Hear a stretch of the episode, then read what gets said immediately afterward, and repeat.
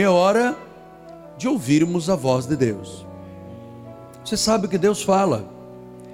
Você precisa ter ouvidos de ovelha para ouvir a voz de Deus. O tema de hoje é como é que a sua personalidade vai influenciar toda a sua vida. Vamos estudar um assunto muito intrigante. Abra sua Bíblia no Salmo 139, versículos 13 a 17. Estamos todos? Diz assim o salmista David: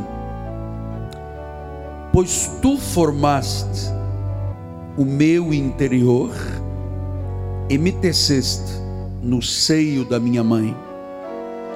Graças te dou, visto que por modo assombrosamente maravilhoso me formaste. As tuas obras são admiráveis e a minha alma o sabe muito bem. Os meus ossos não foram encobertos quando no oculto fui formado e entretecido como nas profundezas da terra. Os teus olhos me viram a substância ainda informe, e no teu livro foram escritos todos os meus dias, cada um deles escrito e determinado, quando nenhum deles havia ainda que preciosos para mim, Senhor, são os teus pensamentos, e como é grande a soma deles. Que esta palavra abençoe todos os corações. Vamos orar a Deus.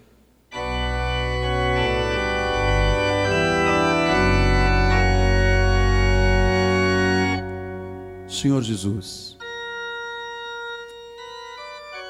a tua noiva, a tua igreja, a tua família, o teu corpo místico na terra está aqui reunido. A igreja de Jesus, as ovelhas de Jesus.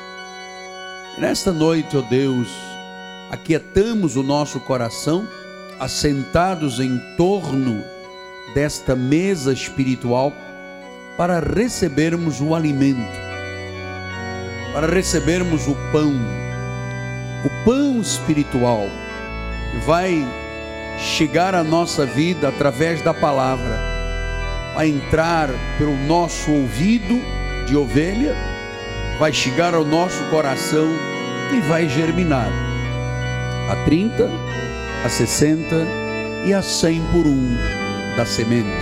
Por isso, Deus, fala-nos esta noite usa o altar, usa os meus lábios, usa as minhas cordas vocais saudáveis, perfeitas, para que o teu povo seja apacentado, não só os que estão aqui dentro da catedral, mas centenas, quizás milhares, através da internet, do satélite e aqueles que ouvirão num CD ou num DVD a gravação desta mensagem.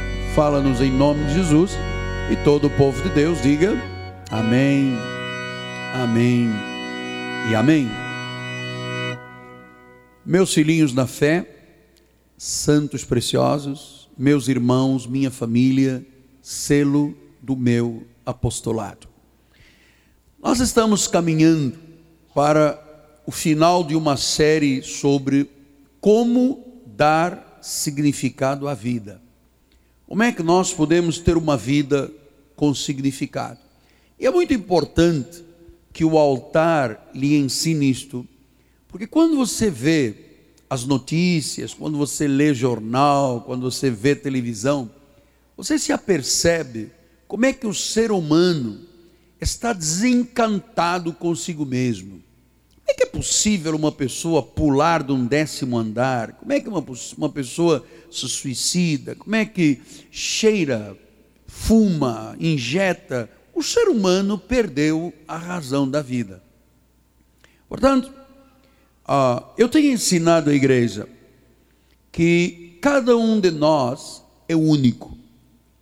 Deus, quando me criou, Ele criou um modelo, um molde, e Ele não repetiu. Deus não reproduz pessoas. Deus criou cada um de nós de forma única. E o nosso DNA determina o que nós herdamos na vida. Você sabe uma coisa? a possibilidade de haver uma pessoa igual a você seria de 0,37 mil zeros. Portanto, possibilidade zero. Você é único. Os teus olhos não existem olhos iguais aos teus. Não existem impressões digitais nestes bilhões e bilhões de pessoas iguais e até a voz. Não existem duas vozes iguais. Portanto, nunca houve, nem nunca haverá ninguém igual a você. Você é único. Diga glória a Deus por isso. Agora, veja que nesta leitura que o apóstolo da igreja acabou de ler, e você me acompanhou, duas vezes a Bíblia diz: Tu me formaste, tu me formaste. Né? Claro que nós temos que entender que Deus nos formou com um propósito. Deus não criou um ser único para ele nascer, crescer, trabalhar, aposentar e morrer. Seria um desperdício. Então, como é que Deus fez com a nossa vida? Deus nos deu dons espirituais, Deus nos deu um coração, Deus nos deu habilidades e talentos, Deus nos deu uma personalidade e Deus nos concedeu experiências. Estas cinco áreas da vida, os dons, o coração, as habilidades, a personalidade, as experiências, fazem de nós pessoas únicas. Então, hoje eu preciso, para que você entenda como é que a vida pode ter significado, porque estão aí milhares e milhares de pessoas em hospitais, em presídios, em clínicas, que não sabem o que é a vida. Então, eu quero hoje lhe mostrar um pouco sobre a nossa personalidade. Como é que a nossa personalidade pode, à luz da Bíblia, influenciar todas as áreas da nossa vida? A primeira coisa que eu preciso lhe mostrar é o que, que significa a palavra personalidade. O que, que é minha personalidade? Qual é a sua personalidade? É a forma como nós pensamos, é a forma como nós sentimos e é a forma como nós agimos. Portanto, a forma como você pensa, como você sente e como você age é a tua personalidade. Parte dessa personalidade nós herdamos. A outra parte nós recebemos pelo ambiente em que vivemos, onde fomos criados. E a outra parte da nossa personalidade são as escolhas que nós fazemos na vida. Portanto, com parte nós nascemos e com parte nós aprendemos. Então, os cientistas, numa pesquisa que eu estava fazendo ontem, descobriram que o meu caráter, o seu caráter, a sua personalidade, na realidade tem 18 mil áreas diferentes. Nós somos pessoas extremamente complexas. Deus, quando criou, Ele não criou robôs. Ele criou seres extremamente complexos. Veja, neste momento existem 6 bilhões e meio de pessoas na Terra. Não existem dois olhos iguais? Não existem dois, duas impressões digitais iguais, não existem duas vozes iguais. Então, você vai aprender esta noite que a sua personalidade, a forma como você pensa, como você sente, como você age, vai influenciar todas as áreas da tua vida. Cada decisão, a forma como você resolve os seus problemas, aquilo que te faz triste ou alegre, a pessoa com quem você casa, até o ministério que Deus escolheu para você o servir, isso depende muito do caráter, da personalidade da pessoa. Então, a nossa personalidade influencia a forma, acima de tudo, como nós nos relacionamos com Deus. Você vê como é que nós somos tão diferentes. Há aqui pessoas calmas, quietas, contemplativas. E há outras aqui emocionais, entusiasmadas, barulhentas. Somos o que somos pela graça de Deus. Foi Deus que nos criou assim. Agora, o que eu quero lhe mostrar é que a forma número um da nossa personalidade é mostrada pela forma como nós nos relacionamos com os outros. E aí que você vai compreender por que, que às vezes as pessoas não te compreendem. E claro, óbvio, por que, que às vezes você não compreende os outros. Vamos lá, como é que Paulo explicou isto? Paulo explicou assim em 1 Coríntios 12, 6. Há diversidade de realizações, mas o mesmo Deus é quem opera tudo em todos. Então, o que, que a Bíblia está dizendo?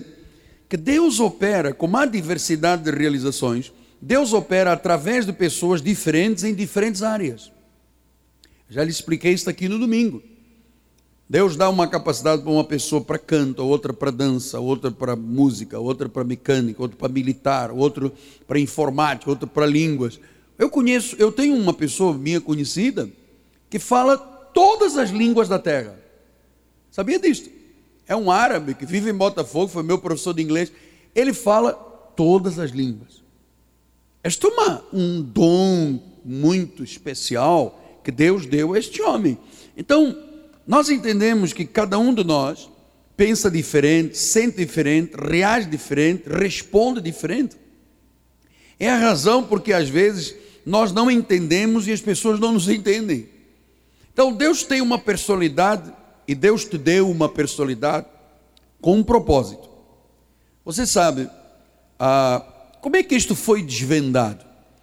Há dois mil anos atrás, um homem chamado Hipócrates, que é o chamado pai da medicina, ele foi é, companheiro de Sócrates e Aristóteles, estou falando de nomes de pensadores, de filósofos gregos. Ele pertencia a uma Asclepíade, ele era de uma família de várias gerações que cuidavam de questões de saúde, de medicina. Então, esta Asclepíade fez de Hipócrates o pai da medicina. E foi ele quem foi desenvolvendo o estudo das questões da personalidade. Ele chegou à conclusão que existem quatro tipos fundamentais de personalidade: o sanguíneo, o colérico, o melancólico e o fleumático. Agora você vai entender um pouco onde você está, quem é você, a forma que você sente, a forma que você pensa, a forma como você reage perante as coisas da vida. Vamos lá pensar primeiro no sanguíneo. O sanguíneo quem é? É a pessoa sensível, é a pessoa expansiva, é a pessoa otimista, é a pessoa espirituosa, é a pessoa graciosa, é a pessoa pacata, é a pessoa calma. O colérico. O colérico é a pessoa sensível, expansiva, otimista, franco, sincero, decidido e organizado. Depois vem o melancólico. É o introvertido, o pessimista, o manso, o tolerante, o orientado nos seus objetivos, mas pessimista. Depois vem o fleumático é o introvertido, é o pessimista, sem objetivos, sem alvos, é a pessoa fechada, trancada em si mesmo. Portanto, nós começamos a entender que o sanguíneo e o colérico, o que que eles são naturalmente? São líderes. Você não pode colocar um indivíduo trancado, fechado para liderar. E os fleumáticos e os melancólicos são as pessoas que pensam muito, Normalmente são pessoas muito fechadas. Agora você já, certamente, se incluiu dentro de um destes grupos. Porque eu estou aqui no altar e eu vejo, por exemplo, na hora do louvor, quem é que é o colérico, quem é que é o sanguíneo, é o expansivo, bate palma, grita muito. E eu percebo quem é que é o fleumático, quem é que é a pessoa melancólica, fica de braços cruzados, cabeça baixa. Porque essa é uma personalidade. Sabe uma coisa? Nós temos que nos aceitar como Deus nos criou. Você não pode chegar a uma pessoa cuja personalidade é fleumática ou é melancólica e dizer você não ri porque você está em pecado. Não tem nada a ver, é a personalidade dele. Você vê, houve agora um monte de gente que riu e um monte de gente que não riu. Faz parte da personalidade. Como é que eu vou dizer, você que não riu, não gosta de mim? Você tem que entender isso. Porque estes opostos são naturais, foi Deus que nos criou assim. Veja o que, ele diz em 1 Coríntios 2, 11. Porque qual dos homens sabe as coisas do homem, senão o seu próprio espírito que nele está? Assim também as coisas de Deus, ninguém as conhece, senão o Espírito de Deus. Então, qual dos homens conhece? Quem é que te conhece melhor do que tu mesmo a ti mesmo? Então, muitas vezes, por sermos diferentes, nós, sem nos. E a igreja tem que ensinar isto, corrigindo do altar. As pessoas têm conflitos com outras pessoas porque não entendem que somos diferentes. Você sabe, esta coisa de fazer assim, todos os pregadores falam, falam igual e com o dedo para cima. Meu amado, isso aqui é por engano. Eu não posso pegar todos os meus pastores e bispos e fazer todo mundo falar com sotaque português, puxar a calça, fazer assim como eu faço. Não posso, porque nós somos diferentes. Então você vê uma igreja onde todo mundo pega no microfone igual, todo mundo fala amém, aleluia. Então, isso, isso é um erro. Cada um tem a sua personalidade. Você me vê pregar a mim, vê pregar a minha esposa, vê pregar o bispo, o bispo Bernardo, o bispo Antônio Carlos, o bispo é, José Carlos. Você vê que cada um tem uma personalidade. Não adianta eu querer que o bispo Antônio Carlos grite como eu grito. Não é personalidade dele. Então, a Bíblia é cheia de exemplos de conflitos de personalidade. A Bíblia é um livro de seres humanos. Né? Você lembra, por exemplo, o, o embate que houve quando Paulo descobre que Pedro não se portava com a dignidade de um apóstolo? Olha lá, Gálatas 2,11, olha só. Quando, porém, Cefas, que é Pedro, veio a Antioquia, eu resisti-lhe face a face por se tornar. Você vê, Paulo bate de frente com Pedro, por quê? Paulo era um indivíduo sanguíneo, né? Pedro era um colérico. Então Pedro estava tendo um comportamento estranho e Paulo partiu para cima dele. Se fosse, por exemplo, um Lucas, um fleumático, jamais ele brigaria com Pedro. Então ele disse, versículo 12: Com efeito, antes de chegar alguns da parte de Tiago, comia com os gentios, quando chegaram, afastou-se, por fim, veio apartar-se temendo, perdão, os da circuncisão e os demais judeus dissimularam com ele, ao ponto do próprio Barnabé ter se deixado levar pela dissimulação deles. Você vê, a personalidade de Pedro deixou-se levar pela dissimulação. Paulo já não se deixou. Quando a turma partiu para cima de Paulo em Atos dos Apóstolos, ele não se deixou levar por eles. Porque a personalidade dele era diferente. E depois ele diz no versículo 14: Quando, porém, vi que não procediam corretamente, segundo a verdade do Evangelho, eu disse a Cefas, na presença de todos: Meu irmão, já imaginou dois apóstolos frente a frente e Paulo dizendo: Ó oh Cefas, ó oh Pedro, tu és judeu, vives como gentio, não vives como judeu, por que, que obrigas os gentios a viverem como. Ele deu-lhe uma bronca. E neste momento aqui, podia ter acabado a igreja de Jesus. Mas olha como é que Pedro diz em 2 de Pedro 3,15. Olha lá, 2 de Pedro 3,15. E tendo por salvação a longanimidade nosso Senhor, como igualmente o nosso amado irmão Paulo nos escreveu, segundo a sabedoria que lhe foi dada. A personalidade de Pedro era uma personalidade mais humilde. E ele reconheceu que o que Paulo estava dizendo estava correto, e ele escreveu: Não, não, o que Paulo disse, o amado Paulo, está correto. Eu reconheço, essa sabedoria foi lhe dada por Deus. Isso é uma questão de personalidade. Se fosse o contrário, ele não aceitaria. Então, você sabe, 80% das pessoas fracassam no seu trabalho, não é porque são incompetentes, é porque não sabem conviver com as outras pessoas que são diferentes. No casamento também. Então você vê, às vezes, uma pessoa é, competente, sabe tudo, mas ele não consegue conviver num time, numa, num, num grupo de trabalho. Ele briga, ele, ele, ele, desatina com os outros, porque é parte da personalidade. Ele precisa de ser ensinado como é que a personalidade pode ser mudada em termos de características para que as partes fortes da personalidade sejam bem usadas e as partes negativas cedam.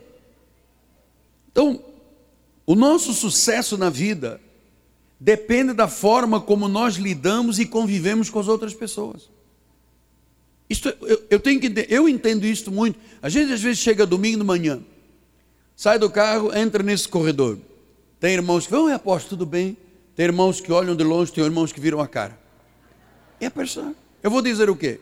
Vou dizer nada, vou dizer amém, graça e paz, é a tua personalidade. Bom seria que você entendesse que tinha que cumprimentar, porque o apóstolo vai lhe cumprimentar também. Mas isso é uma questão de personalidade. Então, o principal valor de um empregado é a forma como ele lida com os outros dentro da sua empresa, dentro do seu quartel, dentro do banco, dentro do lugar que trabalha. Então, como é que eu aprendo com a Bíblia e com a igreja a conviver com os outros a despeito da minha personalidade? Você pode ser um sanguíneo, você pode ser um colérico, um melancólico, um fleumático. Como é que você aprende na igreja a conviver bem com os outros? Isso você tem que aprender com o altar da igreja. Número um, esteja certo Todos têm personalidades diferentes.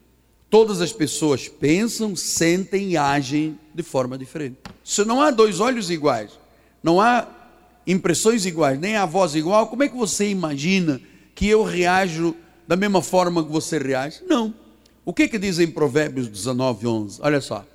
A descrição do homem o torna longânimo, e a sua glória é perdoar as injúrias. Então, o que que nós aprendemos? Eu aprendo que se as pessoas que convivem comigo, e elas comigo e eu com elas, somos todos diferentes, uma das coisas que nós temos que aprender é ser longânimos, é ser pacientes, é ser discretos. Outra coisa, a ser perdoador. Porque há pessoas que sofrem, sofrem, sofrem porque não perdoam. E uma das coisas, não, mas é minha personalidade eu não perdoar. Você tem que perdoar, porque a Bíblia ensina: perdoar é glória. E há pessoas que às vezes preferem sofrer do que perdoar. Então, na medida em que você reconhece uma pessoa que convive com você, e você compreende esta pessoa, é, você, você vai ver, é muito melhor para você é, você compreender alguém que não é igual a você, porque isso você não julga a pessoa, você vai compreender por que a pessoa reage daquela forma. Você não vive em conflitos. É? E vamos agora entrar na questão dos casais. Até nos casais. Olha, quando um marido diz assim: a minha mulher é absolutamente oposta a mim. E é verdade. E é verdade. Eu e a minha mulher somos absolutamente opostos. Primeiro eu sou homem, ela é mulher. Eu sou elétrico, a minha mulher é tranquila. Eu sou espalha-brasa, minha mulher é segura o, o tchan. Mas imagina duas, se fosse possível, duas pessoas iguais. Marido e mulher iguais, iguais, iguais. Qual é o teu time? Flamengo. Oh, também sou do Flamengo. Você gosta do azul? Eu também gosto do azul. Você gosta de dia chuvoso? Eu também. Você gosta? Duas pessoas iguais. Que tédio. A coisa que eu mais gosto é esparguete. Tá todo dia esparguete. Porque os dois gostam de esparguete. Não pode. Então, se um é introvertido, o outro é extrovertido. Se um gosta de rotinas, o outro gosta de variedade. Um esconde as emoções, o outro revela emoções. É o nosso direito, nós somos assim, foi Deus que nos criou assim. Agora você vê, não, porque eu e a minha mulher somos absolutamente iguais. Não existe isso. O que existem são pessoas diferentes que têm que se amar, respeitar e se compreender. Isso é que é bíblico, dentro das suas diferenças.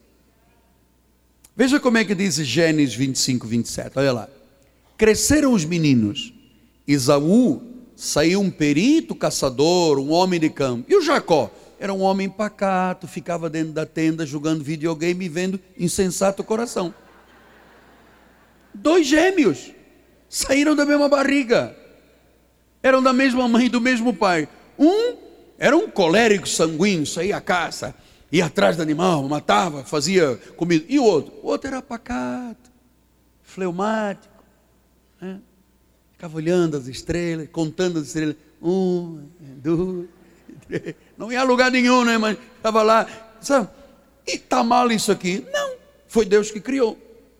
Por isso é que nós temos que ensinar os nossos filhos a explorarem as coisas fortes da, da personalidade e deixar as fraquezas para o lado, amado. Porque se uma pessoa é fleumática e, e ela não, não tem objetivos, né? eu vou ensinar aqui o fleumático a ter objetivos sim, meu amado. Você pode, dentro da tua personalidade mais pacata, mais quieta, a criar sonhos, a criar objetivos. A igreja que tem que te ensinar isso. A igreja que tem que te ensinar isso. Olha lá, Provérbios. Provérbios 22 diz assim: Ensina a criança no caminho que deve andar, e ainda quando for velho não se desviará dele. Claro.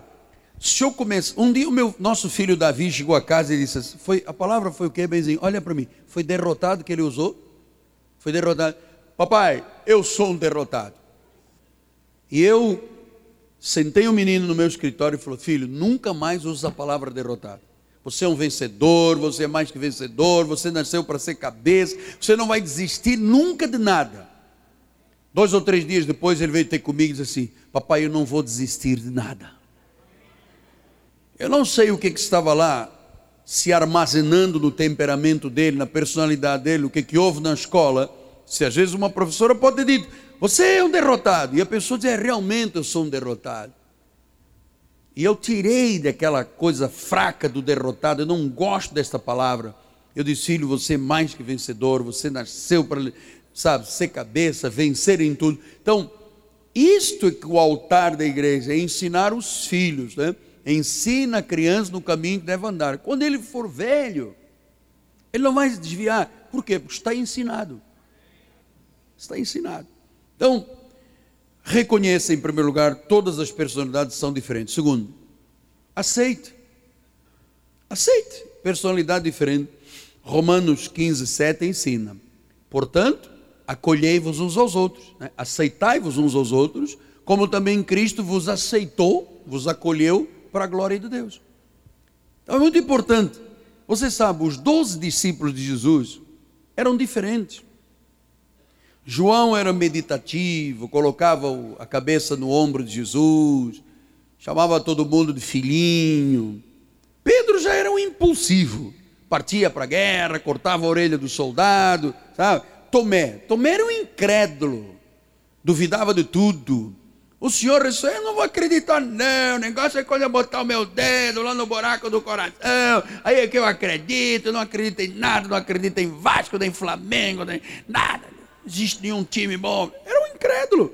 Mas Deus não usou João, Pedro e Tomé. Usou. Agora, os doze tiveram que se aceitar.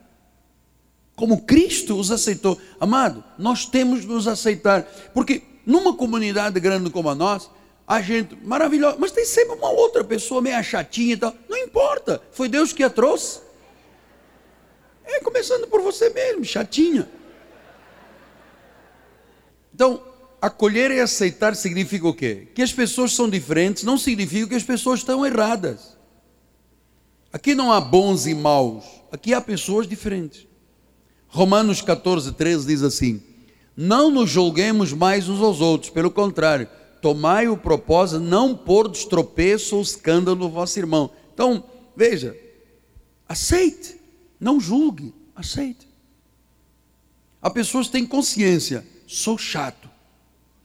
Agora, você não pode ficar chato a vida toda. Nós vamos ajudar você a dar uma mudança nessa chatice. Só você não vai longe. Então, o que, que diz Efésios 4:2? Olha, este versículo que eu vou ler agora vai poder salvar muitos casamentos, muitas famílias, muitas empresas, muitas relações. Olha só com toda humildade, mansidão, longanimidade, suportando-vos uns aos outros em É verdade, meu filho. Até o neném entendeu que eu estou falando verdade. Então, às vezes, uma falta de manifestação de humildade, de mansidão, de longanimidade, faz as pessoas se divorciarem. Bíblia diz: suportem-se. Entenda que o irmão é diferente de você, suporte-o. Então, Deus fazia, Deus nos fez diferentes, Deus nos fez com personalidades diferentes. Você precisa de aprender a conviver com alguém que tem personalidade diferente de você. Pastor, isso se chama o quê? Maturidade. Hã? Aceitar uma pessoa de personalidade diferente chama-se maturidade. Todos, olha, se você pudesse é, dizer quais são as tuas manias, meu irmão, tem cada mania na vida, mas é da personalidade da pessoa. Tem pessoa que dorme com o pé de fora do cobertor. E que? Você fala assim, minha filha, eu também. Quem é que obriga, quem é que dorme com o pé de fora do cobertor? Mais alguém? Vem um monte de gente. Meu mano, não adianta tentar cobrir o meu pé, porque eu não consigo dormir. Tem pessoas que só gostam de dormir com calor, tem pessoas que só gostam de dormir com frio, tem pessoas que para dormir tem que ter um barulho de, uma, de um ventilador. Outro só dorme com barulho de sapo. Outro com grilo. Gri, gri. São, sabe, são coisas que se aprendem com o ambiente onde crescemos, onde a família. Então, aceita. Pastor, a minha esposa só dorme se ouvir um grilo. Meu marido só dorme quando ouve um sapo. Aceita o grilo e o sapo em casa, meu amado. Terceiro lugar. Aprecie as personalidades diferentes. Deus foi sábio ao nos fazer totalmente diferentes. Você sabe por que é importante o marido ser diferente da esposa? Porque isso traz equilíbrio à família ah, interessante. Por exemplo, quer ver que é uma coisa? Quando você vê alguém dizer assim, meu filho se machucou, você diz, vamos orar. Meu amado, quando um filho meu se machuca, você não sabe o escândalo que eu faço. Uma vez o Davizinho pegou uma, uma laranja, meia laranja, com uma faca, foi cortar, era pequenininho, e cortou o dedo. Quando ele gritou, ah, tinha uma faca pendurada aqui no dedo. Sangue por todo lado. Meu amado, eu gritei tanto. Ah, vai morrer, vai morrer. Minha filha Ana, tadinha, estava grávida, desmaiou, não sei o que. Foi um caso. O outro filho pulou de cabeça para baixo, o outro plantou bananeira. A minha esposa, calma, serena, com aquela boquinha dela, ela agarrou uma toalha. Calma, gente. É só um vaso, é uma artéria, é só o coração que está saindo. Apertou. Eu disse, vamos correndo para o hospital. Ela disse, não, de forma alguma eu levo um filho ao hospital de noite, é cheio de bactérias e micróbios. Mas então como é que eu vou ver? Tadinho do neném. Calma, todo mundo caído, chorando.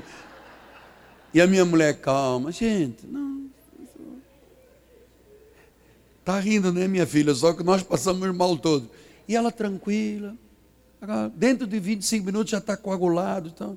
Mas vamos para o hospital, vou ligar para a médica. Não, não, daqui nós não saímos, tem que ficar. Sabe? É personalidade. O que eu ia dizer o quê? Lani, você não ama o neném, você não chorou, você não gritou. Ela ia dizer, tua personalidade dá para isso, a minha não dá. Alguém tem que manter a calma. Domingo íamos a sair da igreja e um carro entrou ali na contramão. Não, não, passou o sinal. E tinha um senhor de moto com uma moça na, na carupa. Estava fazendo a curva errado, em cima da rua, na, na, e o carro tocou na perna da moça. A moça saiu. Olha, eu vi isto aqui do que eu estou pregando e ficou quieta. O rapaz foi, parou a moto. Foi logo um grandão, chegou logo, os berros, queria bater no rapaz do carro. Um que levou com o carro na perna estava tranquilo. O outro aos berros. Então, nós entendemos que as personalidades, claro que você deve estar dizendo apóstolo, mas há personalidades que dão para o erro. Por isso é que a igreja ajuda a trabalhar a personalidade para gerar equilíbrio na vida das pessoas e felicidade. Só você vai ser um perdedor o resto da vida. Hum. Então, 1 de Coríntios 12, 27 diz assim: Ora, vós sois corpo de Cristo, individualmente membros do corpo. Então, nós somos corpo de Cristo. Cada membro do corpo tem uma razão. Versículo 18, 1 a 8 diz assim. É isso 1 a 8, bispo? 18? Então vamos lá. Mas Deus dispôs os membros, colocando cada um deles no corpo como lhe aprova.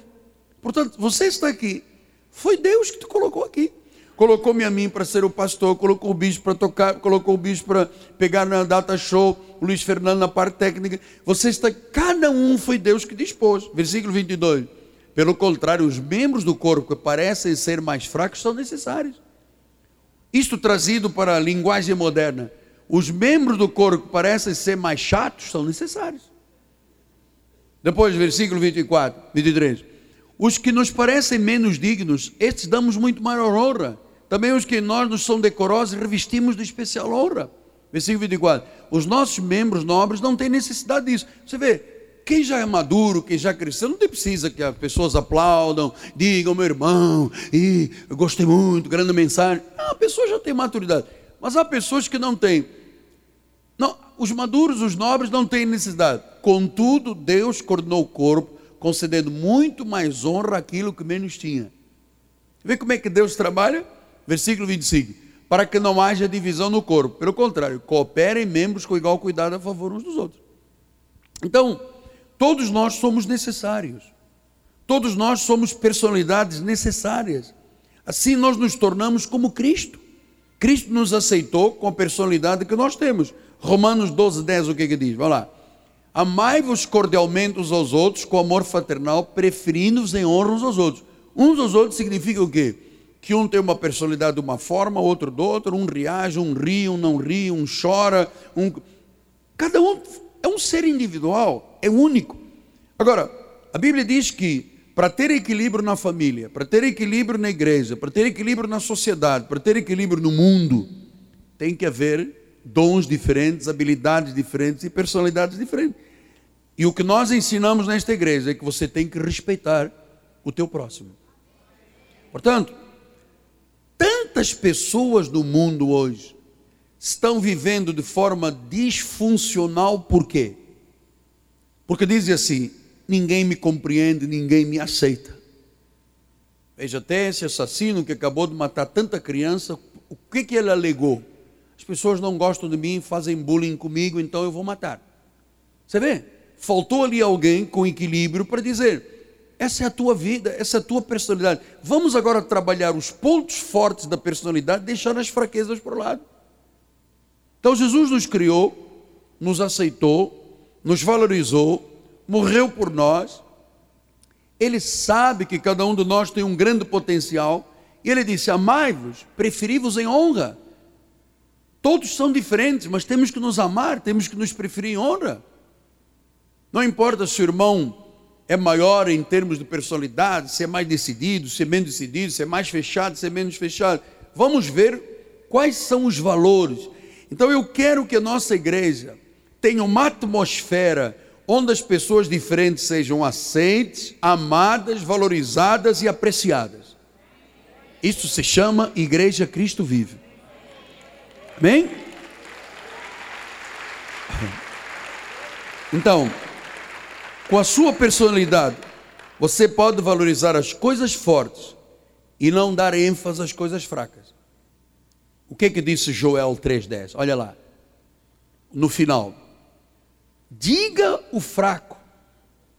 Pastor, eu tenho uma personalidade de fraqueza. Eu, eu, eu deixo-me levar pelos outros. Eu, eu não tenho objetivos na vida. Eu não sabe? Eu não sou decidido. Então vamos aprender. É fraco, é um, uma questão de fraqueza da personalidade. Então comece a ver-se hoje como uma pessoa forte. Provérbios 24, 10 diz: Se te mostras fraco no dia da tua angústia, a tua força é pequena. Então nós vamos pegar as pessoas cuja personalidade não é decidida, não é forte, e ficam na questão contemplativa e analítica, para dizer-lhes o que, que a Bíblia pode fazer, o que, que Deus pode fazer por você. Provérbios 23, 7 diz isso. Porque como imagina a sua alma, assim ele é. Lembra que eu falei há pouco? Davizinho um dia chegou e disse: Eu sou um derrotado. Estava se imaginando desta forma. E eu o chamei e disse: Não, senhora, você não é derrotado. Você é mais que vencedor. Você não vai desistir. Sabe? Então, às vezes uma pessoa chega à idade adulta como não teve ninguém que a orientasse, ela não estudou, ela não progrediu, ela não foi sempre passada para trás porque ela não usou as questões boas da sua personalidade e deu ênfase às questões negativas. Eu tenho agora cinco minutos, porque eu quero ver, eu quero lhe mostrar como é que Deus transforma uma pessoa fraca, introvertida, pessimista, sem objetivos, numa pessoa vencedora. Eu vou lhe falar só cinco minutos, prometo não alongar, de um personagem bíblico que todos nós gostamos muito, mas que ele era um pessimista, era um introvertido, era uma pessoa sem objetivo, chamava Gideão. Gideão não conhecia o valor que tinha. Ele não sabia que Deus, a despeito de ser uma pessoa fleumática e tal, ele, ele não sabia que ele foi feito para vencer. E o que eu quero te dizer, independentemente da tua personalidade, Deus te criou assim, mas te criou para venceres assim. Deus te criou com valor. Não importa se você é mais contemplativo, se fica hum, em casa, ou se você é decidido e vai para a guerra, vai à luta e vai atrás dos teus sonhos. Meu amado, você não sabe o valor que você, você não sabia o valor que você tinha até hoje. Mas olha, você foi feito para vencer. Eu vou lhe mostrar alguns versículos. Juízes 6, 11, 12 em diante. Vamos lá. Então veio o anjo do Senhor e assentou-se debaixo, assentou debaixo do carvalho que está em Ofrá, que pertencia a Joás, Abias e Rita. E Gideão, seu filho, estava malhando trigo no lugar para pôr a salvo. Os medianitas estavam atacando o povo hebreu. Então, Gideão começou a malhar o trigo para esconder, porque quando chegassem os medianitas ele não perderia o trigo. Olha lá. Então o anjo do Senhor lhe apareceu e lhe disse: O Senhor é contigo, homem valente. Até agora era um covarde estava com medo, malhando trigo para esconder. Ele era um covarde. A sua personalidade mostrava isso. Estava covardado, estava com medo, estava fechado, estava trancado. Era uma pessoa cheia de, certamente, com grilos na cuca. Ele não sabia o valor que tinha. E o anjo chegou e disse: Chore contigo, homem valente. Ele disse: O quê? Falou comigo? Meu amado, ouça, você não está aqui por um acaso. Você não sabe quem é você em potencial até agora.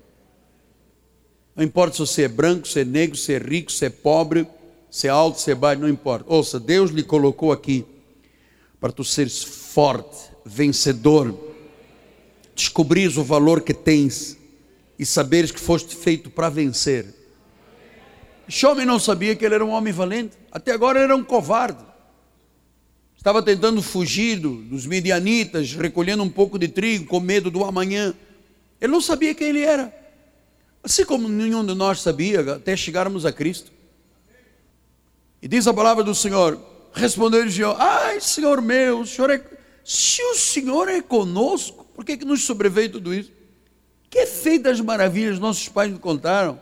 Não nos fez o Senhor subir do Egito, porém agora o Senhor nos desamparou, nos entregou nas mãos. Você veja, como é que o anjo chegou e o identificou, disse: Homem valente, Deus é contigo. Ele disse: Se Deus é comigo, conosco, então, você vê, você vê as fraquezas expostas? Porque ele ainda não tinha tido noção do que é ser pastoreado, do que é ser ensinado, do que é ser apacentado.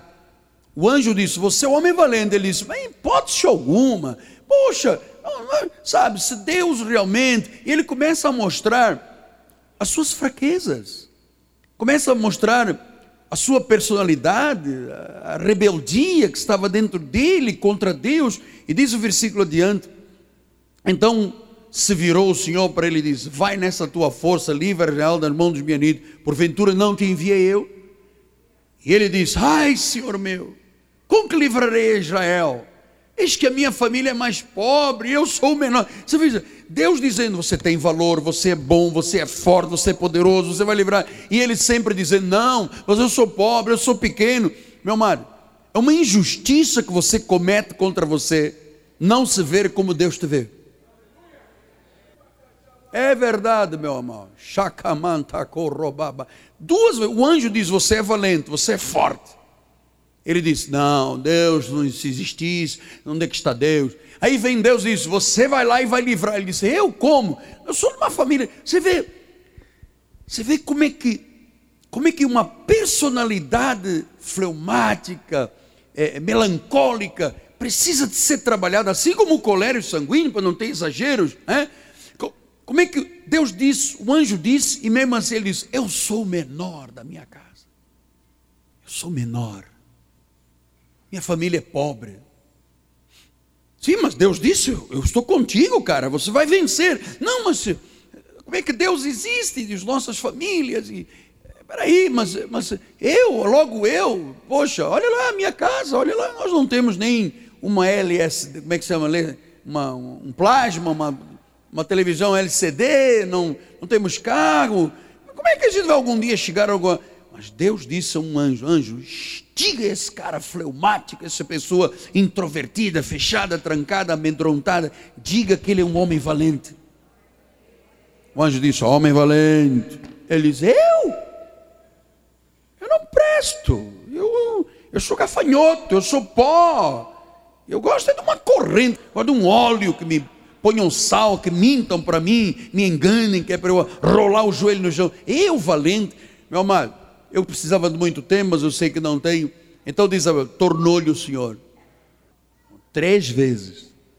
Primeiro o anjo, depois o Senhor, depois o Senhor. Tornou-lhe o Senhor. Já que eu estou contigo. Amado, talvez você não conhecesse até hoje o valor que você tem. A habilidade, o dom, os talentos que Deus colocou na tua vida. Eu me recordo, uma senhora veio aqui um dia na frente e disse assim: Apóstolo, durante 25 anos eu lavei roupa para formar três filhos. Tenho um filho engenheiro, um filho médico, um filho advogado, lavando roupa. Você sabe o que é uma mulher idosa já sem alguns dentes, com as unhas todas quebradas, sabe? 25 anos lavando roupa. E hoje eu tenho um filho engenheiro, médico, advogado. Essa mulher tinha um potencial. Lavando roupa, formou três pessoas. Amado, tu não sabes o valor que tu tens. Homem valente. Baixa, Noélio. Homem valente. Tu és um homem valente. Pastor, eu nunca vou comprar uma casa. Quem te falou que você nunca vai comprar uma casa? Mas o médico disse que esta doença. Mas Jesus é contigo. Olha, já que eu sou contigo. Então, já que eu sou contigo, tudo é diferente. Pastor, mas eu sou do Nordeste, a minha família toda é pobre, nós somos os menores. Deus é contigo, mulher valente. Eu tenho essa experiência, eu também cheguei aqui ao Brasil, eu era um estrangeiro, andava na Avenida Rio Branco, eu nunca tinha visto prédio tão grande. Eu ficava olhando, como o boi olha para o palácio, e muitas vezes setas vinham e diziam: Você nunca vai ser nada, você vai acabar por fumar maconha, cheirar cocaína e vai ser um dos mais dessas estatísticas que estão aí neste país. Eu disse: Não. Deus é comigo. Eu fui feito para vencer. Eu não fui feito para maconha, para cocaína, para crack, para prostituição. Eu fui feito para vencer. Amado, pena que eu não tenho mais tempo, mas eu queria te dizer, homem valente, mulher valente, você que está aqui esta noite. Você não sabe o valor que você tem. Deus te fez único. Você é uma pessoa poderosa. Você tem a imagem e a semelhança do Senhor. Mas o meu marido me pisa, diz que não vai nada. Azeite, levante a sua cabeça esta noite e diga: Deus é comigo. Mas a minha mulher não me ama, não me reconhece. Azeite, Deus te reconhece e te ama. Basta. Você não é capacho de ninguém. Levante a sua cabeça, mulher valente, homem valente. Deus é contigo. Você tem valor, sim. Você vai vencer. Você não tem que lutar contra os medianitas. Você vai lutar com essa doença e vai ganhar. Você vai lutar com essa situação que te oprime. Você vai vencer. Você é um homem valente. Você é uma mulher valente. Deus é contigo. E você sabe como é que terminou o último versículo. Ah, então Gideão edificou um altar ao Senhor e chamou: O Senhor é paz. O Senhor é paz. Ele venceu os medianitas. Ele que se sentiu um homem covarde, um homem pequeno, um homem que, quando ouviu um anjo dizer, homem valente, Deus é contigo. Falou para quem? Pena que o tempo esgotou. Curva sua cabeça. Deus, pena não ter mais tempo. Olha o valor que você tem, amado.